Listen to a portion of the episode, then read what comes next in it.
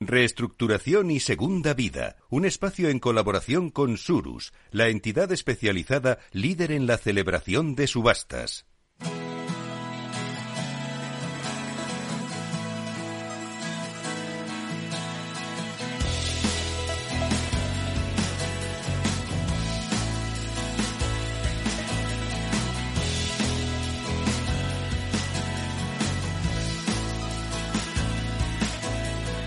Y empezamos nuevamente en Capital Radio, el tiempo dedicado a los planes de reestructuración de las empresas. Hoy vamos a hablar también de las clases de acreedores, porque está generando un poquito de dificultad en la aplicación de la nueva ley. Vamos a hablar de la importancia de las medidas a incorporar en un plan de reestructuración y cómo se configuran las clases de acreedores. En este espacio con Surus, ya está aquí con nosotros María Díaz, socio director de Surus y responsable de insolvencia. ¿Qué tal María? Me alegra verte. Encantada, buenos días. Y a Daniel Barrientos, que es el responsable del departamento de inmuebles de Surus. Hola Daniel, muy buenos días. Buenos días. Bueno, invitadas hoy muy especiales que saben mucho de lo que vamos a hablar. Davinia Sánchez es socia directora de Kepler Cars y responsable de las áreas de reestructuraciones e insolvencias. Su especialidad es precisamente en reestructuraciones y derecho concursal. Bienvenida, Davinia. Muy buenos días, gracias. También está con nosotros eh, María Bartel, socia del Departamento de Reestructuraciones e Insolvencias de Kepler Karst y es experta en Derecho Concursal. Igualmente, María, bienvenida, muy buenos días. Muy buenos días y gracias por la invitación. Y algún invitado más a quien saludaremos también en unos minutos en cuanto sea posible. Pero vamos eh, con la cuestión. Planes de reestructuración, ya saben que la nueva norma de España se centra en la fase preconcursal pone el foco en las reestructuraciones. En este sentido, llegan los planes de reestructuración con el objetivo de ayudar a las empresas a evitar la insolvencia, a evitar lo peor. El plan de reestructuración no es una propuesta anticipada de convenio de acreedores, es mucho más, es bastante más, porque puede modificar pasivos y los fondos propios de la sociedad, porque puede suponer modificaciones operativas y entre otras cuestiones. Vamos a hablar de todo ello con nuestras invitadas. En la anterior ley concursal eh, la, también existía, por cierto, la figura del plan de acreedores. Pero, ¿qué hay de nuevo? ¿Qué medidas nuevas incorporan los nuevos planes o en qué medida ha cambiado eh, la ley, María? Bueno, pues eh, efectivamente, como, como plan de acreedores en sí no existía, pero teníamos el concurso donde había un, convenio de acreedores donde se establecían quitas y esperas y eh, una posibilidad de eh, liquidar activos. Entre medias, para intentar llegar a una solución que las empresas no fueran directamente a liquidación, intentar conseguir que mantener empresas, empresas viables, empezó a aparecer la figura de eh, la venta de unidades productivas dentro del concurso se vio que el concurso en sí no era algo satisfactorio en su totalidad y entonces se empezó a trasladar todas estas medidas fuera del procedimiento concursal. Y de ahí que empezaron a, a hablarse de acuerdos de refinanciación y en los últimos años la figura de la venta de unidad productiva antes de la declaración del concurso. Todo esto es lo que em, figura en la directiva que ha sido recientemente traspuesta. Tenemos desde el 26 de, septiembre de este año en vigor un nuevo texto y aquí es donde se hablan los, aparecen los planes de reestructuración, donde se adoptan medidas que no solo van con las quitas y las esperas que establecían a lo mejor en acuerdos de refinanciación o eh, incluso en las propuestas anticipadas de convenio ya para dentro del concurso, sino que te establece la posibilidad de que acreedores y deudores negocien para evitar el concurso, pues eh, medidas que puedan ir desde negociar eh, importes de deuda, aplazamientos de deuda, vender unidades productivas dentro de ese mismo plan de reestructuración, eh, capitalizar fondos, capitalizar deuda y aparecer los, los acreedores dentro de los fondos propios de la sociedad e incluso arrastrar acreedores, que no solo son acuerdos de refinanciación con entidades financieras, sino que la, la gran una de las grandes novedades es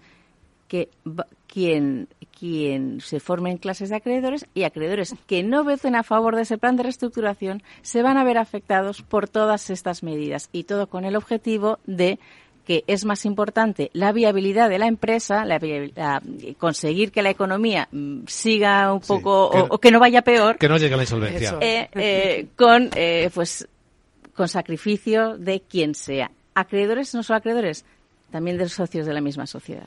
¿Hasta el punto, Davinia, que los acreedores podrían liderar la elaboración de un plan de reestructuración? Bueno, es una cuestión controvertida y recientemente lo hemos visto en el caso de Celsa, ¿no? Eh, eh, para el juez de lo mercantil de Barcelona número 2, sí entiende que los acreedores pueden presentar un plan de reestructuración, pueden liderar el mismo, ¿no? Eh, recurrió el deudor y el juez entiende que sí. Ahora bien, nosotros hemos estado en distintos foros y jueces de otras plazas entienden que no.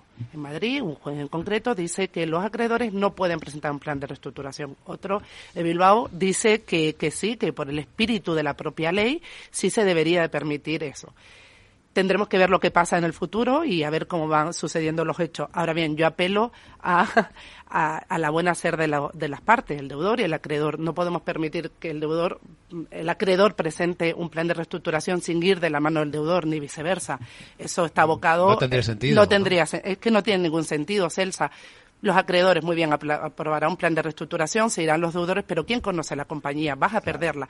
En toda negociación tenemos que intentar pues bueno, todos perdemos toma y daca, ¿no? Y un plan de reestructuración al final es eso, tanto el deudor como los acreedores, sentarse a negociar y ver las posibilidades. Por eso los que formen parte de esa negociación, los players que se dice ahora, debemos tener la capacidad de buscar soluciones viables, tanto para el deudor como para el acreedor. Uno tiene que cobrar, el otro tendrá que pagar, ¿no? Sí. Pero bueno, ya veremos el futuro. ¿Cómo va? Por entenderlo un poco mejor, eh, María, ¿qué, es esto de las clases de acreedores? ¿Qué importancia tienen para el éxito de la reestructuración? Bueno, pues eh, la importancia eh, es que es la clave del plan de reestructuración. ¿Por qué? Pues uh, lo que comentaba Davinia y lo que está ocurriendo en Celsa de que el problema no es solo que unos acreedores presenten un plan de reestructuración que tenga que ser asumido por el deudor, es que aunque propiamente como tales no están configurados como clases de acreedores, los socios de una compañía se pueden, se pueden ver arrastrados por ese plan de reestructuración,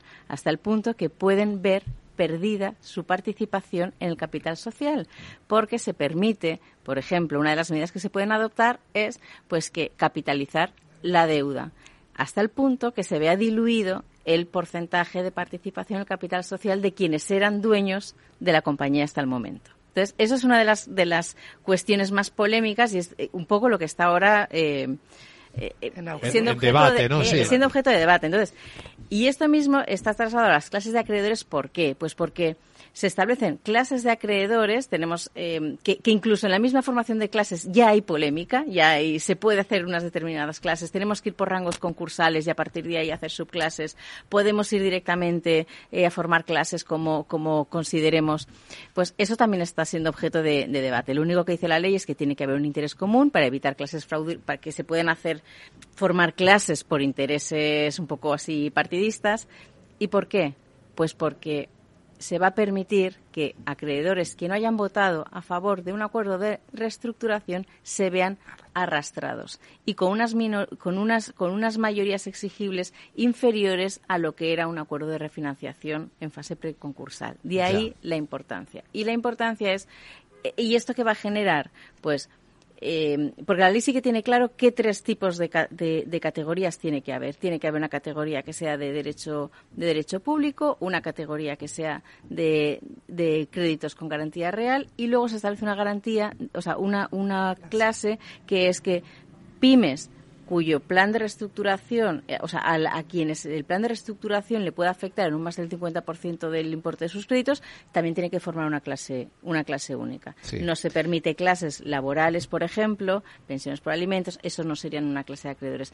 Pero ¿qué ocurre? Una vez formadas las clases, esto ya es como una partida de ajedrez. Vamos a conseguir las mayorías, vamos a conseguir que determinadas, determinadas clases que tienen un peso más específico en la ley puedan arrastrar al resto. Incluso con poderes diferentes según la ficha que sea. Exacto. Y de ahí la importancia de, de, conocer muy bien las reglas del juego, saber determinar qué clases puedes hacer, qué clases no puedes hacer, porque como te equivoques en la formación de clases, aunque hay un procedimiento para una, una confirmación judicial de clases de acreedores, que también está todavía en el aire, que plantea muchas dudas procesales, pero que vamos a jugar, va a ser un periodo muy interesante jurídicamente hablando, nos lo vamos a pasar todos muy bien para, para desde el punto de vista de, nuestra parte jurídica pero es importantísimo saber hacer bien las clases de acreedores porque de eso va porque depende del plan, depende de los tipos de acreedores. Puedes hacer que un, que un plan de reestructuración salga y, mantenga una, la viabilidad de la empresa. A mí me gustaría que María eh, Díaz también dijera algo que le parezca importante de todo esto, ¿no? Y preguntase o, aportase. Su visión. Claro que sí, o sea, eh, la clasificación, como bien decía María y nos explicaba también Davinia, es fundamental. O sea, al final creo que, la, que, el, punto funda, que el punto más importante de la nueva ley es eh, esa reestructuración preventiva, ¿no? El, el que todos eh, participemos y se definan bien los actores por la viabilidad de, de, la, vamos, la continuidad de la compañía, esa segunda oportunidad. Es la segunda oportunidad, que es el gran tema, ¿no? De fondo para estamos guiando a nuestros oyentes sobre el gran tema de fondo, que es de lo que trata eh, estos elementos que son esenciales ¿no? de los actores, como muy bien explicaba eh, María. No sé, eh, Davinia, si pueden ser objeto de un plan de reestructuración los créditos de derecho público. Sí, pueden ser objetos, pero bueno, están muy protegidos, como no podía ser de otra forma, ¿no? Pueden ser objetos, pero tienen, es una clase propia, ¿no? Y tienen que tener unas características. No se puede modificar su la cuantía de su crédito, no se pueden modificar las garantías que se hayan otorgado. Aunque un tercero asuma el pago de la deuda, no se puede liberar al deudor principal. Y una serie de hechos, y tiene que estar pagado, abonado en un plazo máximo de 18 meses de la comunicación o 12 meses si no ha habido, no se ha solicitado un previo aplazamiento. Yo solo quiero apuntar una cosa, si me permites, con lo que decía, decía María. la cuestión aquí va a ser las clases de crédito, como bien decía, las Marías, ¿no? Por eso es muy importante los profesionales, es muy importante los players, es muy importante los actores. Y yo creo que los jueces tampoco saben lo que va a ocurrir, no lo tienen claro, como todo. Esto va a ser, como dice María, nos vamos a divertir muchísimo. Pero yo creo que si somos capaces de hacer, eh, ¿no? hacer clasificaciones con sentido común eh, y estudiado y bien justificado, creo que tiene salida, no solo rango conforme a la ley concursal, conforme a los pagos, sino yo creo que tenemos que tener la capacidad de buscar soluciones creativas y buscar soluciones que los jueces se sientan confortables para poder aprobarte ¿no? la reestructuración. Tenéis que ayudar a los jueces. En, eso. nos tenemos que ayudar. Aquí va a ser algo que nos vamos a tener que ayudar todos y, cuanto más y dentro de que nos vamos a divertir mucho, lógicamente desde el punto de vista eh, jurídico, común, ¿no? pero es, eh, divertirnos, pero con toda la seriedad, el rigor y la profesionalidad que resultan exigibles, porque si no, el, si no se acaba el juego, se, acaba el juego y, Daniel, tu opinión, tu visión sobre esto que estamos comentando. Bueno, eh, yo soy las expertas, las expertas es mejor escucharlas, pero pero bueno, no, yo las dudas que tengo, pues eso, el, eh, quién es el que va a mediar entre todos esos acreedores para, para llegar a buen puerto con, lo, con los nuevos planes. O sea, que es el experto en reestructuración, el administrador concursal posteriormente. No, no, no, administrador concursal aquí desaparece porque estamos en el derecho preconcursal. no está, claro. El experto en reestructuraciones, eh, primero, no es obligatorio su designación, es, es, en determina, es en determinados supuestos, pero a lo mejor, eh, pero es el que sabe. Qué buena, qué buena pregunta. ¿eh? Y entonces es el que sabe. Entonces, eh, además se establece que el experto lo pueda nombrar el deudor, lo puedan nombrar los acreedores, un porcentaje mínimo de acreedores a lo mejor lo pueden solicitar, pero los acreedores mayoritarios pueden decir, este no lo quiero, póngame a este otro, lo decidan directamente. Eh, ¿quién, lo por eso tiene, por eso aquí quien lidera el plan de reestructuración pone a su experto en reestructuraciones. Que eh, el, a ver, el experto en reestructuraciones tiene una misión, que es sacar una, un plan de reestructuración y conseguir la viabilidad de una empresa. Ese es su objetivo. No se debe, o sea, dice, hombre, pues será un poco parcial según quien le designe. Bueno, de lo que se trata aquí, el, espíritu de la norma es, eh, evitar en, toda la, en la medida de lo posible entrar en un procedimiento concursal que se ha visto que son ineficaces para, para el mantenimiento de la economía, pero dentro de eso, Sí, que más que, los intereses es el, bien común, digamos. Es el, interés común. Mantener, es mantener la economía, porque a lo mejor el interés común, pues de los socios, pues a lo mejor los socios se quedan un poco... Creo que lo habéis explicado fenomenal. Davinia Sánchez, María Barter, muchísimas gracias por acompañarnos en este espacio con Surus y hasta una próxima ocasión. Gracias María y Daniel, hasta la próxima. Encantada, como siempre. gracias.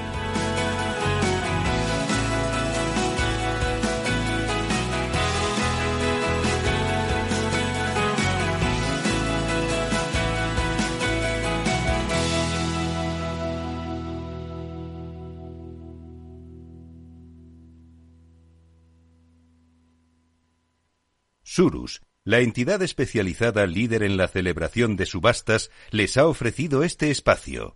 Nos gusta que las personas tengan opinión propia. Quienes aquí hablan también expresan su propia opinión. No representan la opinión de Capital Radio.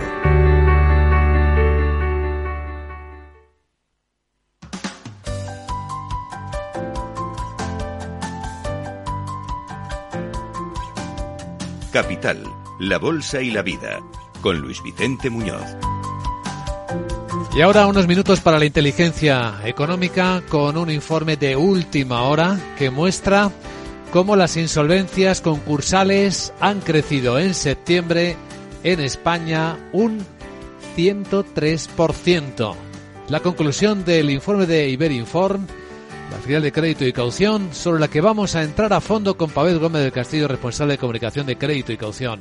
Abel, muy buenos días. Buenos días, Luis Vicente. En cierto modo anticipaban las lecturas previas que venía una subida de las insolvencias. Así es, lo que ha ocurrido en septiembre no nos debe sorprender a nadie. Ya en agosto veíamos un incremento del 18%, ahora es del 103% y es lo que se esperaba. Es decir, septiembre es el primer mes regular, agosto siempre es un mes más atípico en, en la concursalidad y es, digamos, el primer mes regular tras el cese de esa moratoria de 27 meses eh, que explica en gran medida pues este incremento tan notable. ¿Qué hay por dentro de este incremento? ¿Qué nos eh, muestra exactamente qué es lo que está pasando?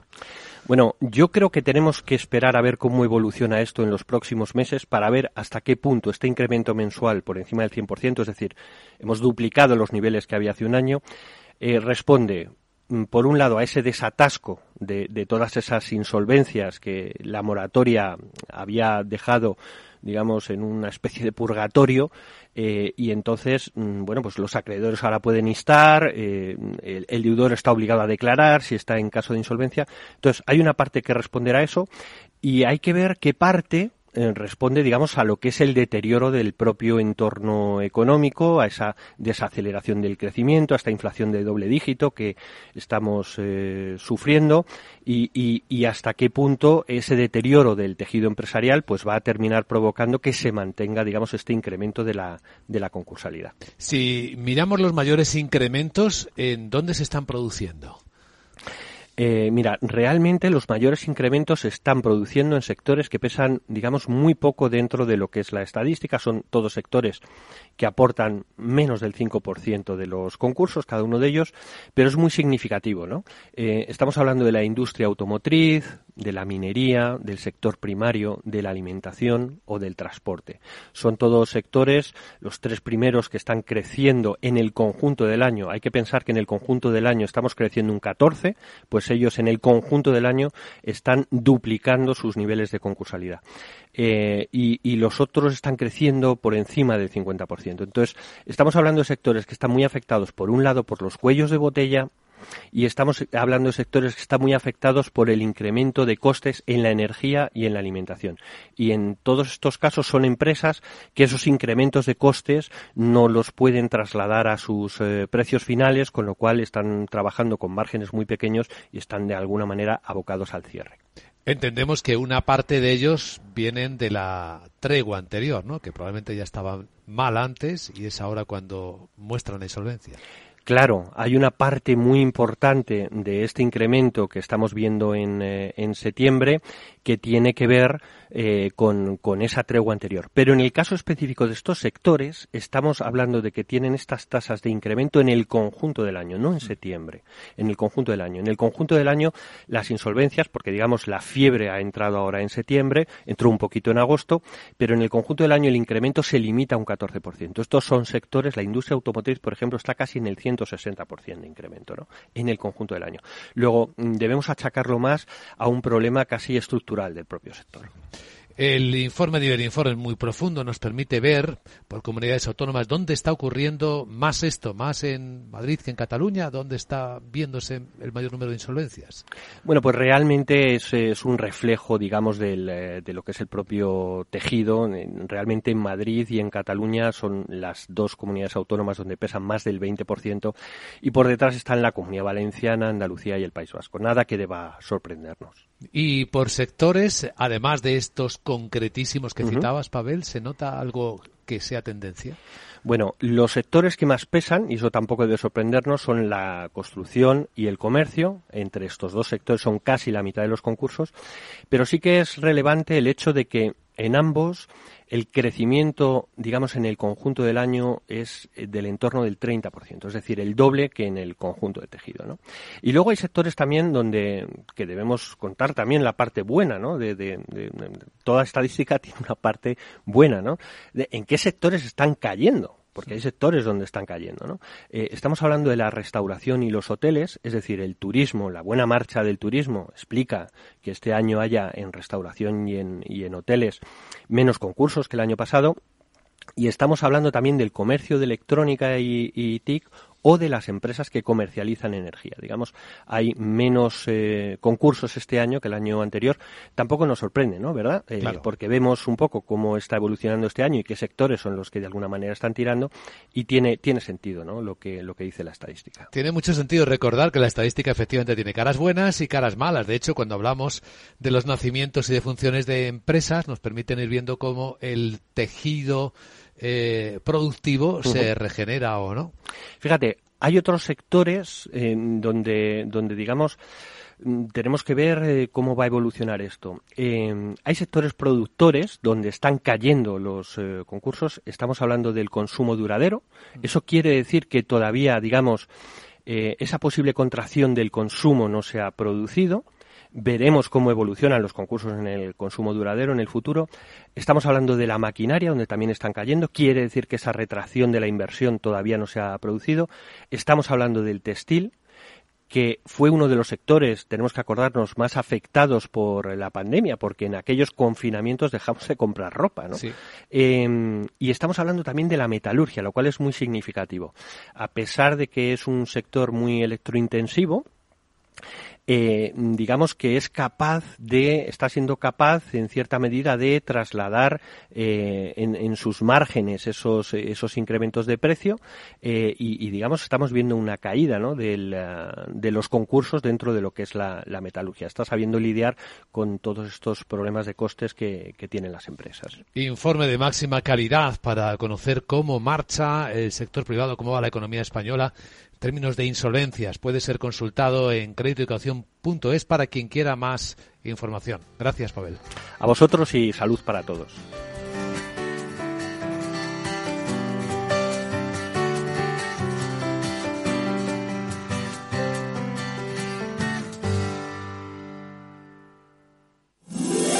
Todos los lunes a las 12, en directo en Capital Radio, la actualidad de personas y empresas en el Foro de los Recursos Humanos, primer espacio en la radio y en Internet dedicado a la gestión de personas y directivos en nuestro país. Pero más que nunca nos toca hablar de aspectos humanos. Voces acreditadas, profesionales del sector, empresas destacadas, empleados, líderes, todo sobre los recursos humanos. Un año más estamos con todos ustedes eh, en este espacio único en la radio y en nuestros contenidos dedicados a la diversidad. En la radio siempre en directo desde hace 18 años. Antena de Oro 2020. El Foro de los Recursos Humanos. Los lunes a las 12. Con Francisco García Cabello. Entonces, dice usted que su obsesión por la tecnología viene desde la infancia. Hombre, Quizás padezco un overflow tecnológico en mi API por un bug infantil, pero tanto como obsesión. Es hora de sacar a ese inversor en megatendencias que llevas dentro. En Renta 4 Banco, seas el tipo de inversor que seas, tenemos un curso para ti. Entra en r4.com e inscríbete a uno de nuestros 300 cursos gratuitos de inversión. Renta 4 Banco. ¿Quieres más?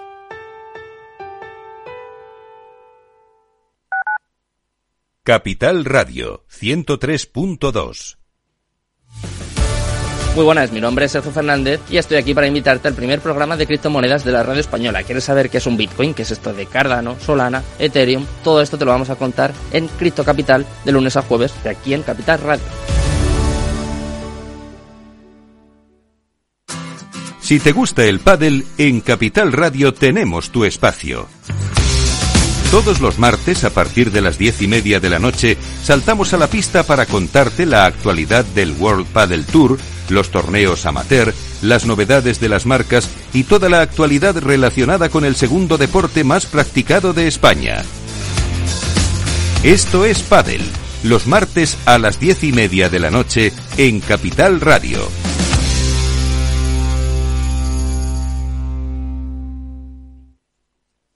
Capital Radio.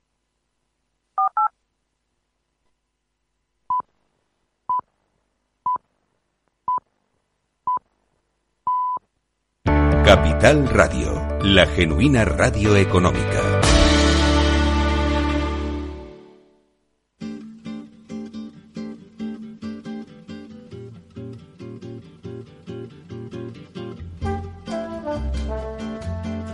Bueno, es el momento de abrir nuestro consultorio de finanzas conductuales con Ana Fernández Sánchez de la Morena, socia directora de AFS Finance. ¿Cómo estás, Ana? Muy buenos días. Muy buenos días. Nos conocemos un poco mejor a- como inversores. ¿Seguimos haciendo ese ejercicio saludable de conocernos mejor a nosotros mismos? Yo creo que por lo menos el ejercicio saludable de tomar conciencia de que existen determinados atajos mentales en todos los seres humanos y que nos afectan a la hora de tomar decisiones. Por ejemplo, hoy, Entonces- ¿de cuál vamos a hablar? Uy, para hoy traigo el sesgo de negatividad. Uy, madre. ese sesgo, ¿no? Esa tendencia que tenemos a darle una mayor importancia a los aspectos negativos de un evento, de una persona, de una situación, que a los efectos positivos o neutrales. ¿Y eso cómo funciona, ese sesgo? Bueno, este sesgo eh, está vinculado también con ese exceso de optimismo, ¿no? O sea, en el exceso de negatividad o exceso de pesimismo hay una simetría entre lo que es la positividad y la negatividad. Es como un espejo del, del sesgo contrario, de la gente que lo ve todo optimista. Sí, sería como un espejo, pero con una implicación diferente, porque hay estudios neurológicos que dicen que cuando estamos dando una especial atención a los aspectos negativos, hay una mayor actividad neuronal que cuando estamos dándole importancia a los aspectos positivos ¿Y eso por qué será? porque realmente eh, hay una implicación emocional dependiendo, digamos, de cuatro elementos. Uno de ellos es la potencia negativa, o sea, un mismo hecho, y muchas veces lo comento aquí, ese sesgo de, aversión a las pérdidas, que también está muy estudiado, eh, significa que no tienen el mismo efecto emocionalmente y mentalmente en nosotros ganar un 4 que perder un 4, ganar un 10, perder un 10. O sea, ganar un 10 no es, no te produce eh, la misma potencia emocional positiva que la potencia emocional negativa que te genera perder un 10%. Con lo cual, la potencia en los eventos negativos es muy superior. Hay más emocionalidad y más intensidad en la pérdida. Por otro lado, hay una desigualdad entre lo negativo y lo positivo. Cuando nosotros tenemos un evento negativo o que consideramos negativo, a medida que se acerca el momento sentimos más miedo y más malestar. En ejemplos cotidianos, ir al dentista, ¿no? Hay veces que, que a medida que se acerca la fecha, pues, pues le podemos tener más miedo. O cuando hemos comprado unas acciones y el mercado viene bajista porque se prevé un mal dato. A medida que se acerca el momento de que salga el dato, el, el miedo y la emocionalidad negativa se manifiesta más fuertemente. Y otros dos ele- elementos son el dominio negativo, es decir, cuando todo es negativo, así haya partes positivas, o sea, la suma de las partes hace que el entorno sea aún más negativo. ¿Esto qué significa? Mercados bajistas. En los mercados bajistas, la mayoría de los activos caen, pero también hay activos que o caen menos o suben. Hay que tener una buena distribución de carteras. Sin embargo, cuando el miedo se apodera de los mercados, el miedo se apodera de todos los activos. Y no tiene nada que ver invertir en empresas de crecimiento que en empresas defensivas. Y por último, la, la diferenciación eh, negativa. Nosotros cuando estamos conceptualizando un evento negativo, lo hacemos de una forma más compleja, le damos más detalles, necesitamos eh, soltarlo más, detallarlo más, como sentirlo más, emocionalmente nos está afectando más un evento negativo. Sin embargo, cuando has pasado unas felices vacaciones y te preguntan qué tal tus vacaciones, bien, lo he pasado muy bien, ¿no? Muchas veces en el bien paramos, sin embargo, si hemos tenido un mal evento, bien sean unas vacaciones, bien sean unas malas inversiones, Das detalles. das detalles. Sí. Las personas eh, en el mercado financiero notas que le gusta hablar de cuando han ganado dinero, sin embargo. Hmm. Les gusta como ponerse la medalla de hemos ganado, hemos ganado. La gente no saca, no saca pecho, ¿no? Para decir he perdido. Sin embargo, en el inversor, las ganancias no le han generado esa satisfacción tan grande emocionalmente como le han generado miedo o descontento las pérdidas. Qué interesante observar este sesgo de negatividad. La terapia ya lo has dejado en el aire. Hoy nos queda menos tiempo para la terapia, pero ya sabemos casi cuál es, ¿no?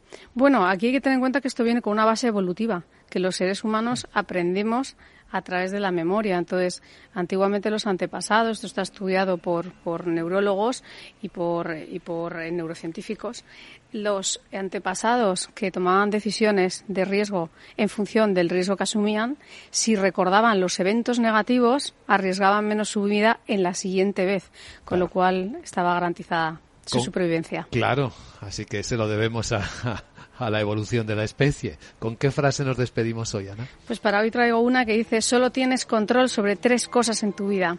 Una, los pensamientos que piensas. Dos, las imágenes que visualizas. Y tres, las decisiones que tomas. Buenísima. Ana Fernández Sánchez de la Morena. Gracias. Gracias.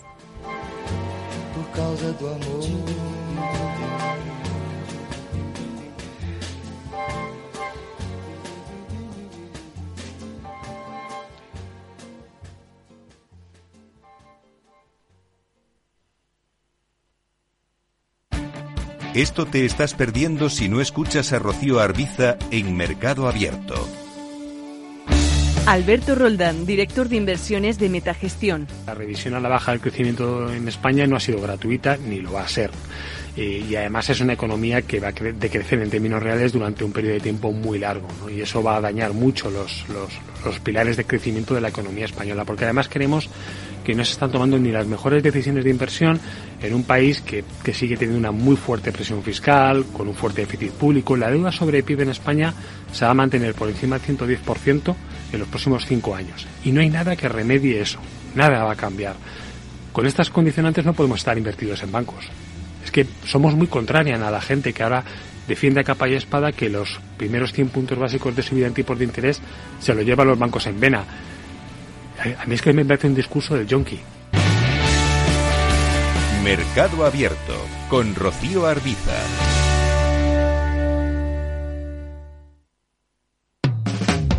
Capital, la Bolsa y la Vida.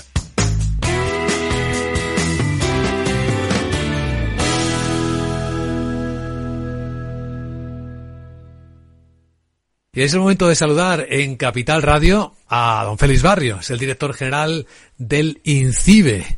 Y es una alegría poder hablar de ciberseguridad con quien lleva las riendas, la dirección de esta prestigiosa institución. Vamos a ver con muchos detalles por qué. Félix, bienvenido a Capital Radio. Muchas gracias por atender esta llamada. Muchas gracias a vosotros. Lo primero, ¿qué supone que el INCIBE haya sido designado por el Centro Nacional de Ciberseguridad como el Centro de Coordinación Nacional de España? Bueno, pues eh, es un hito muy importante, eh, sobre todo por la repercusión que va a tener en los próximos años. El Centro Europeo de Competencia en Ciberseguridad, eh, que por sus siglas ECCC tiene su sede en Bucarest y que es una agencia europea que va a coordinar lo que es el desarrollo de esas competencias, de esas capacidades de ciberseguridad en los diferentes países miembros de la Unión, eh, lo que va a permitirnos es eh, hacer una interfaz, una interlocución entre los agentes privados fundamentalmente, empresas, red académica, centros tecnológicos, digamos que todos aquellos que con su trabajo hacen día a día ese marco de ciberseguridad de nuestra sociedad, de nuestra economía. Y como digo, una interfaz para poder acceder a las estrategias de inversiones y de coordinación que está impulsando la Unión Europea. Hasta ahora, hasta la creación de este Centro Europeo de Competencia en Ciberseguridad, eh, digamos que los programas de inversiones a nivel de tecnología de ciberseguridad formaban parte del programa Marco, de ese eh, instrumento para la estrategia, la inversión tecnológica de investigación y desarrollo de la Unión Europea, que es una competencia coordinada por la Comisión Europea y donde todos los países de la Unión participan eh, pues en la medida de sus capacidades. Bueno, lo que se ha hecho ha sido separar esos eh, programas de ciberseguridad que iban dentro del programa Marco, trasladarlos a un programa específico y coordinarlos desde esa red europea, desde ese Centro Europeo de Competencia. Pues bien, la designación del Instituto Nacional de Ciberseguridad como centro de coordinación nacional en España, es decir, como el centro espejo de ese centro europeo, nos permite aprovechar el trabajo que hemos venido desarrollando en los últimos años de puesta en marcha de eh, mecanismos de participación, sobre todo de esas empresas, de esa red académica, en los programas de inversiones. Unos programas de inversiones en la Unión Europea que ya antes de la pandemia había una estimación de que pudieran superar en el próximo quinquenio más de 3.000 millones de euros, pero que esas cifras ya se han superado. Y ahora mismo tenemos ante nosotros un instrumento para poder maximizar el retorno de toda esa inversión centralizada en Europa a través del centro espejo.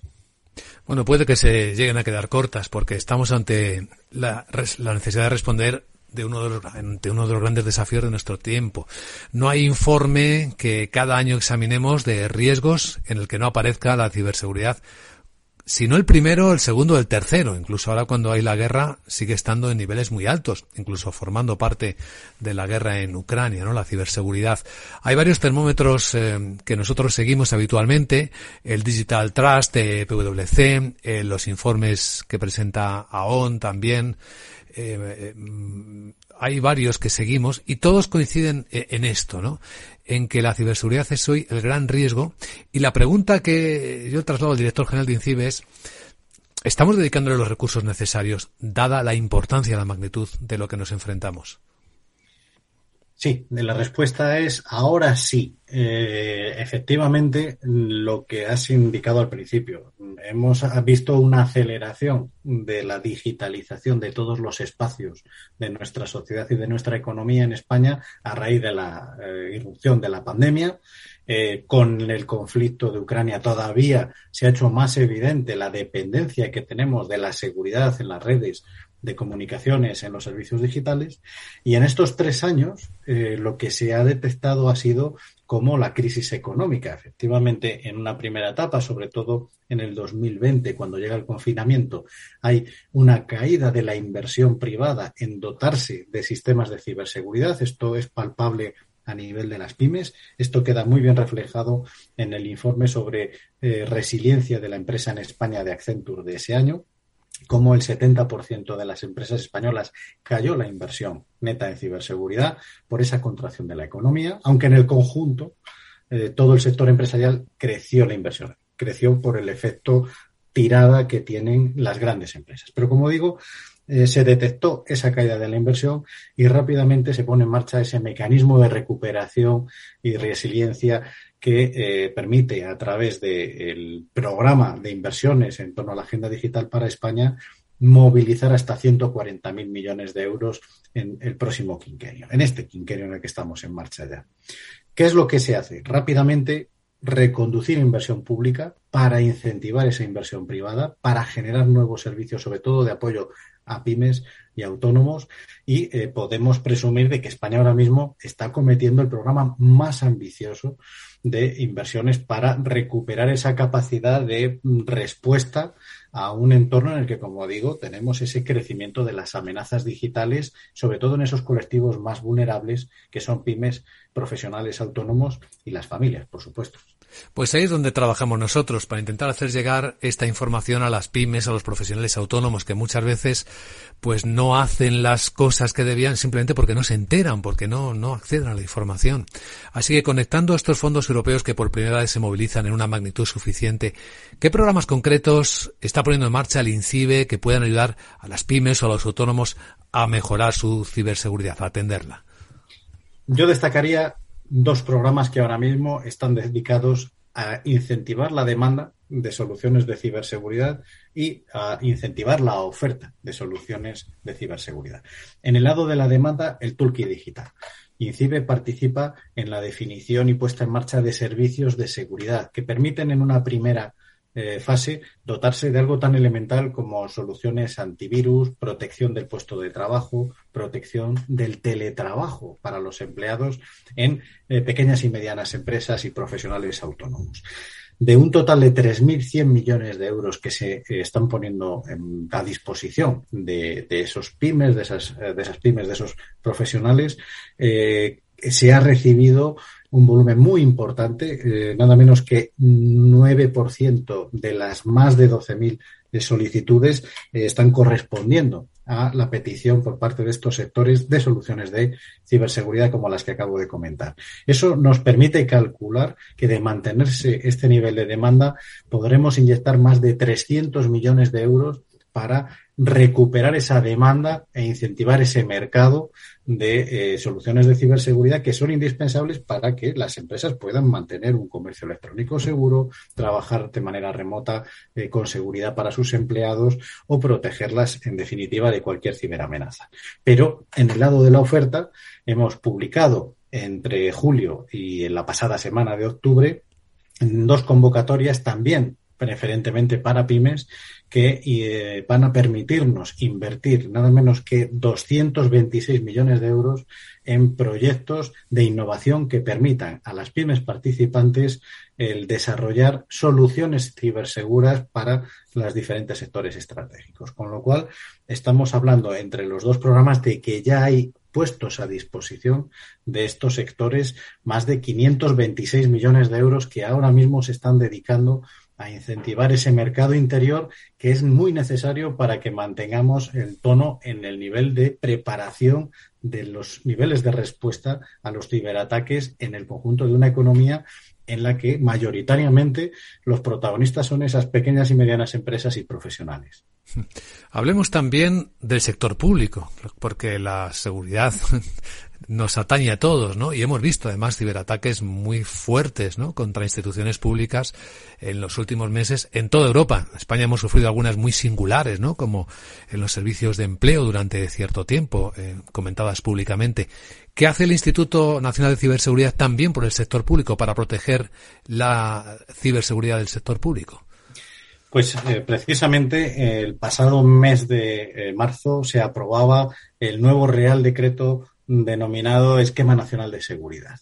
En ese nuevo eh, marco legal eh, que exige que en el sector de la administración pública se trabaje por parte de los organismos públicos, pero también por parte de sus proveedores, bajo unos mecanismos muy exigentes de implantación de medidas de seguridad, de auditorías periódicas, de certificación de que esos sistemas son seguros, pues como decía, en ese Real Decreto se establece que el Instituto Nacional de Ciberseguridad es el centro de referencia para las empresas que son proveedoras de la Administración en materia de apoyarles en la resolución de incidentes. Esto nos está eh, dando una mayor entrada, una mayor visibilidad y como consecuencia de eh, esta eh, encomienda que tenemos de gestión, estamos multiplicando las acciones con dos objetivos principales.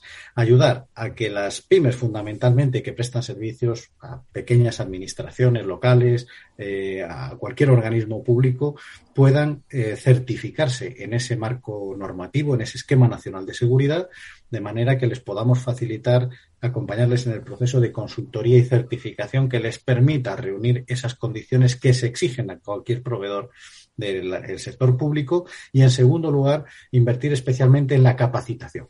En el próximo ENISE, que se celebrará 19 y 20 de octubre, tenemos tres talleres específicos con un eh, destinatario muy claro, que son todos esos proveedores de servicios esenciales de la Administración en particular, de manera que les demos la capacitación, la actualización sobre las amenazas, cómo responder ante ellas, cómo comunicar los incidentes y todo eso nos permitirá incrementar el nivel de preparación de los responsables y profesionales que trabajan en estos organismos. Bueno, este es un tema clave el que estamos tocando, ¿no? La formación, la capacitación. Buena parte del ciberriesgo proviene de nuestra, nuestro desconocimiento de esos riesgos. Así que es importante que todos, de una manera o de otra, tengamos acceso a esa capacitación, incluidos los jóvenes, ¿no? He visto que hay unas iniciativas como el Cybercamp, la Academia Hacker, que imagino que van en esta dirección. Claro, claro. Tenemos ahora mismo una necesidad eh, muy acuciante y es que vamos a tener 40.000 puestos sin cubrir en materia de ciberseguridad en el año 2024. Esto es un informe que publicábamos eh, recién apenas unos meses y en ese sentido lo que tenemos ante nosotros es que apretar el paso para eh, tener un mercado laboral español en el que haya esos profesionales que necesitamos, que sepan de ciberseguridad y que se incorporen a las empresas, a las administraciones, etcétera. Pero para eso hay que empezar en las etapas lo más tempranas posibles del sistema educativo. Aunque ya venimos trabajando desde hace años, desde prácticamente los niveles de educación primaria, e infantil en captar vocaciones por la tecnología, por la ciberseguridad, eh, recopilar en los centros de secundaria, en las universidades, talento para que se incorporen a este mercado. Ahora tenemos un programa de más de 40 millones de euros para multiplicar la incorporación de estos perfiles. Eh, en España tenemos ahora mismo 74 posgrados y cursos de formación específicos de especialización en ciberseguridad. Trabajamos desde hace 10 años en un programa de promoción de este tipo de oferta, pero evidentemente no van a ser suficientes y la Agenda Digital para España establece un objetivo de crear mínimo 20.000 eh, plazas de formación en cursos de especialización en ciberseguridad en los próximos tres años. Es, como digo, una eh, apuesta de mínimos para también incentivar la oferta académica y que podamos llegar a ese objetivo de no tener ese gap de profesionales que de seguir así evidentemente acabaríamos teniendo, pero como digo es un proyecto de muy medio y largo plazo y que requiere también la involucración del sector privado. Bueno, estamos hablando de una demanda del mercado que según INCIBE puede estar efectivamente por encima de las 40.000 plazas de personas capacitadas para responder a la amenaza eh, de la ciberseguridad. 20.000 en formación en la que está trabajando ya INCIBE, o sea que hay todavía un enorme margen para seguir formando personas. Imagino que además hay un enorme margen para la creación de empresas de tejido empresarial en este ámbito. Me refiero a startups y, otras, otro tipo de empresas de servicios.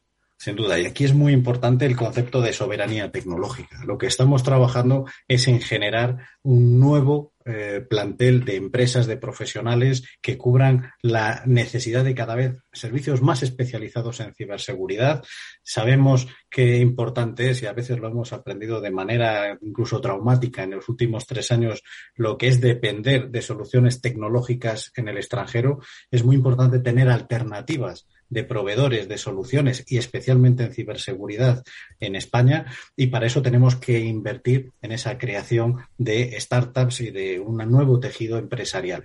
Por eso vamos a invertir 192 millones de euros en el programa Ciberemprende, que nos va a permitir ampliar el número de oportunidades para que aquellas personas que proceden del mundo de la ciberseguridad, de lo digital, que se están acercando a la ciberseguridad, tengan todas las ayudas posibles para darle forma a su proyecto de negocio y que acabe eh, formando esa empresa que nos permitirá no solamente dotarnos de una suficiente capacidad de proveedores a nivel local, a nivel de proximidad, sino también competir en un mercado global que se está disparando a nivel de economía digital desde hace tres años y en el que las empresas españolas compiten y además lo hacen muy bien porque somos no solamente un altísimo nivel de calidad lo que ofrecemos desde nuestra industria española de ciberseguridad, sino que además estamos en constante ámbito de innovación y eso es una ventaja que se está reflejando en el crecimiento de la internacionalización de nuestras empresas. Esto es importante porque estamos hablando desde el principio del nuevo marco europeo, de la financiación además con fondos europeos. Esto significa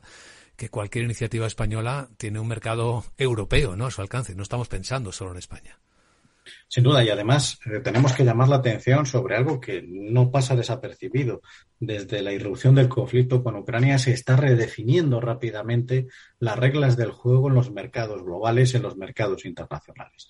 Sabemos que ya no va a haber un mercado abierto a nivel planetario, que va a haber zonas en las que no tendremos capacidad de intercambio comercial y, por lo tanto, tenemos que reforzar nuestras estrategias de presencia en el nivel global. Tenemos un mercado como es el de América Latina, América también del Norte, donde vamos a crecer en los próximos años nuestra capacidad de cooperación. Tenemos mercados de proximidad en África, en Oriente Medio y, por supuesto, tenemos que redefinir ese marco de relaciones con las empresas que proceden del mundo asiático. En todo ese escenario, la clave fundamental es que la economía, la empresa, los profesionales españoles cuenten con todas las ayudas posibles para enfrentarse a los retos que van a existir en materia de exportación y de capacidad de responder también a esa creciente demanda de nuestros socios eh, comerciales y tecnológicos a nivel internacional. En el Internet que viene, Félix, en el metaverso, ¿Cómo va a ser este desafío? ¿Se va a complicar mucho o se supone que estamos poniendo las bases de la ciberseguridad ya de ese próximo Internet? Ya está aquí, evidentemente. Sabemos que, eh, aunque todavía no lo estemos experimentando a nivel de usuario, muchos de nosotros sabemos que ya es una realidad. Y además lo hemos visto casi, casi desde hace una década, cuando el espacio de invasión de la vida en las redes sociales, de la dedicación de tiempo que, que hacen desde los más jóvenes hasta las personas mayores que, que, tienen más edad, que se han visto en la necesidad muchas veces de dedicar horas diarias a poder mantener la comunicación con sus familiares, sus amigos, eh, con el teletrabajo, la teleeducación, etcétera, eso está representando una dualidad entre nuestra vida tradicional y esa vida de lo digital. El metaverso viene a representar lo que va a ser una inmersión aún mayor si cabe en la forma de comunicarnos entre las personas y entre eh, los profesionales en el mundo de la economía. Por lo tanto, lo que se está definiendo ahora mismo es cuáles deben de ser las reglas que permitan que todas esas nuevas capacidades de interacción, de consumo de ocio digital, de servicios interactivos, se eh, hagan desde el punto de vista del uso seguro, responsable y controlado para las personas, que al final tienen que encontrarse con un entorno tecnológico que esté diseñado para ellas. Y desafortunadamente, a veces en el mundo de la ingeniería desarrollamos soluciones que no se hacen tanto desde el punto de vista de cómo va a afectar a nuestras vidas, sino desde el punto de vista de cuál es la capacidad que la tecnología tiene de dar servicios. Y debe ser justo al revés. Bien planteado. Esta conversación yo creo que puede ser muy inspiradora para gente emprendedora, para jóvenes que están buscando su ruta profesional, eh, que tienen un buen campo de trabajo, que además mejora el mundo, ¿no? La mejoría de la seguridad es mejorar nuestra nuestro mundo de diferentes maneras. Para ser muy prácticos, una cuestión muy, muy práctica, Félix, toda esta información de acceso a programas, de facilidades, ¿está localizada? ¿Es fácil de acceder para pymes, para autónomos, para jóvenes? Por supuesto, tenemos a disposición de cualquier ciudadano y empresa nuestra página web, pero además eh, tenemos un canal, el 017, que está operativo de 8 de la mañana a 11 de la noche. Tenemos diferentes eh, formas de comunicarse con ese canal de teléfono 017, también por WhatsApp, por Telegram, por supuesto a través de redes sociales. Eh, cualquier tipo de fórmula es buena para trasladarnos dudas, preguntas y reconducir a cualquier persona interesada al programa específico, a la línea de ayuda que va a necesitar para dar forma a su proyecto, a su idea o a su necesidad. Pues muy interesante escucharlo de primera mano del director general del Instituto Nacional de Ciberseguridad de España, don Félix Barrio. Gracias, don Félix, por contarlo en Capital Radio. Un saludo cordial. A amigos.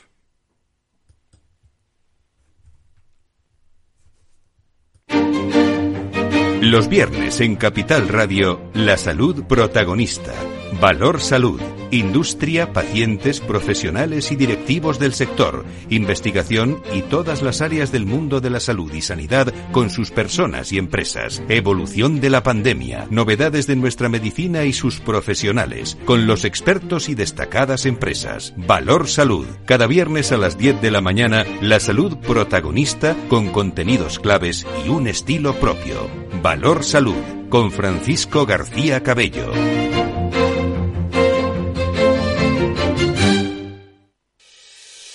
Llega a Málaga el Congreso Técnico Nacional por excelencia de la protección contra incendios. Una mirada integral del sector con la participación de los agentes más importantes y los fabricantes nacionales de referencia. Conferencias y networking en la celebración de la Asamblea General de AERME. Inscríbete en congreso.aerme.com. Recuerda, congreso.aerme.com. Te esperamos los días 4 y 5 de noviembre en Málaga.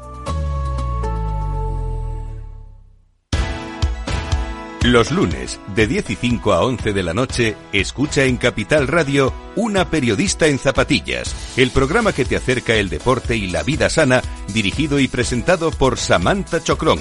Información sobre carreras, entrevistas a profesionales de la salud, la solidaridad en el mundo del running, todo esto y mucho más te lo ofrece Samantha Chocrón, una periodista en zapatillas. Frente a los impagos, vitamina D la fórmula de información empresarial exclusiva de Informa para minimizar los riesgos y facilitar la toma de decisiones. Descubre Data Powered by Informa, la solución perfecta para tu negocio. Consulta al especialista en Informa.es. Si quieres entender mejor todo lo que rodea nuestro sector alimentario, tienes una cita en La Trilla. Un gran equipo de especialistas te acercará a la actualidad económica y política desde el campo hasta la mesa. Conocerás sus principales innovaciones sin olvidar las producciones más tradicionales. Los sábados de 8 a 9 de la mañana con Juan Quintana, La Trilla de Capital Radio.